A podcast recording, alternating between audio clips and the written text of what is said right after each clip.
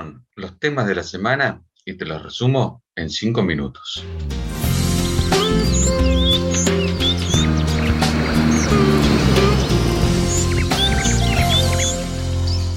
El debate por los alimentos transgénicos sumó un nuevo capítulo esta semana cuando la empresa Aquabounty anunció que ha comenzado la cosecha de su salmón de rápido crecimiento.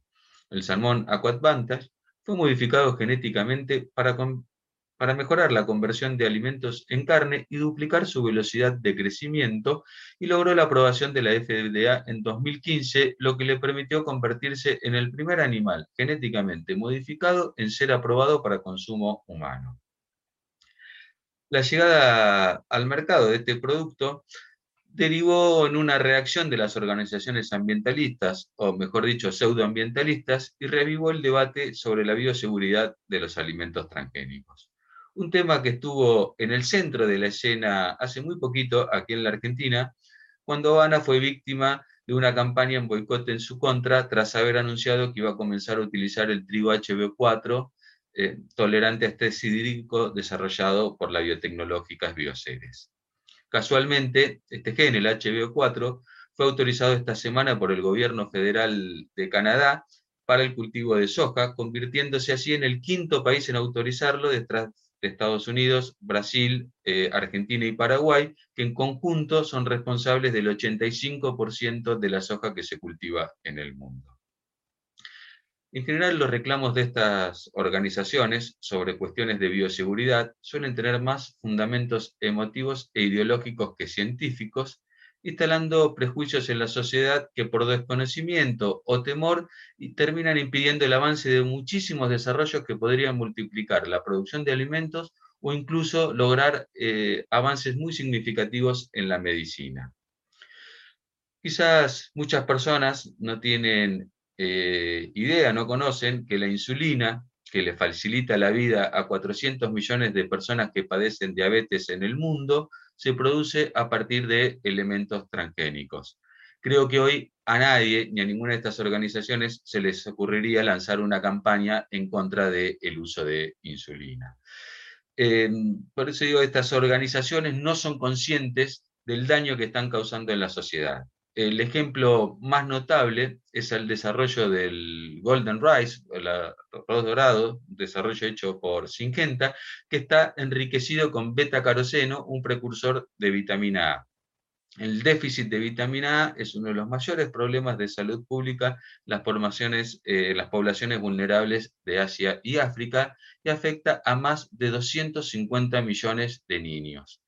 Un plato de este arroz eh, proporciona entre el 30 y el 50% de las necesidades de esta vitamina. Sin embargo, agrupaciones como Greenpeace han incitado a quemar los cultivos de arroz sembrados con el Golden Rice.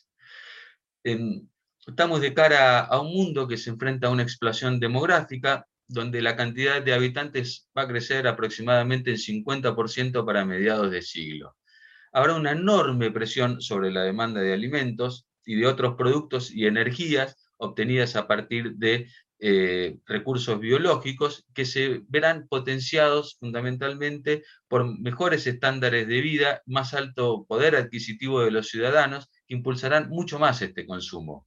Entonces, el desafío de poder abastecer toda esta demanda en un marco de restricción de superficie cultivable y de limitación en el aumento de emisiones de, de efecto invernadero y respetando siempre los ecosistemas será un desafío clave. Eh, la, biotecnología es fundamental para desarrollar estos objetivos. Eh, el salmón de Aqua Bounty produce más carne con menos alimentos, menos consumo de agua y es libre de antibióticos.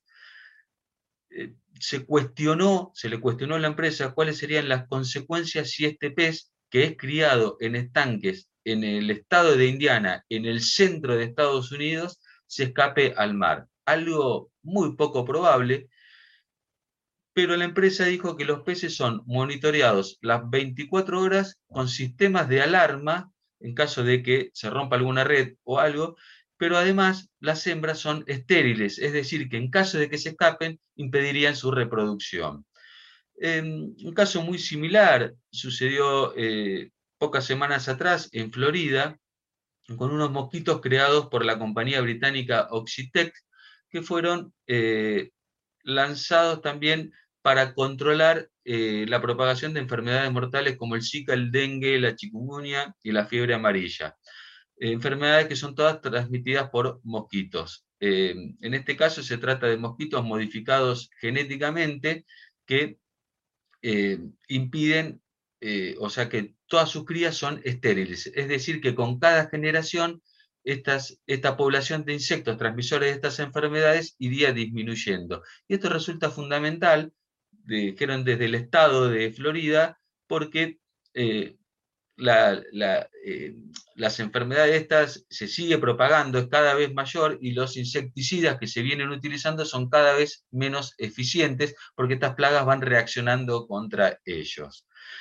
Em, a estos insectos también se les ha dado un gen que emite fluorescencia bajo ciertas eh, luces, con lo cual los científicos pueden identificarlos y rastrearlos fácilmente eh, a, ellos y a sus poblaciones descendientes. Es decir, está de alguna forma controlado dónde van a estar o cómo se van a propagar estos mosquitos. Por eso decimos que estamos ingresando, que ya hemos ingresado en la era de la, biotecnología de precisión, donde además ya estamos encontrando muchísimos desarrollos que tienen que ver con bacterias transgénicas, por ejemplo, que comen plásticos contaminantes del mar, o enzimas que convierten recursos biológicos en materiales nobles para prótesis ortopédicas o tejidos musculares, o hasta incluso cultivos que directamente producen PHA, un bioplástico completamente biodegradable y que sirve, por ejemplo, para terminar con toda la contaminación plástica, por ejemplo, para el uso de sorbetes o vasos descartables.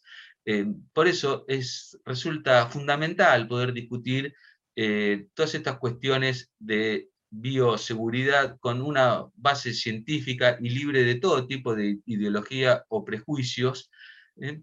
y ver realmente si es que hay y cuáles son en este caso eh, los peligros, ¿no? y no hacer abuso de este principio ambientalista precautorio sin ningún tipo de fundamento científico, como sucedió con la campaña contra Bioceres, contra Bioceres y Habana sobre todo ¿no? si queremos realmente lograr eh, el objetivo de poder frenar el cambio climático y vivir en un planeta con hambre cero.